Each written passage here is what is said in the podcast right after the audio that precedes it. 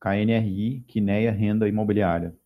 Então é um fundo aí com excelente gestão de patrimônio, excelente diversificação, tem imóveis tanto de lajes corporativas como de logística. Uh, sempre foi bem administrado. Nos últimos meses aí a vacância tem aumentado um pouco, porém nada grave.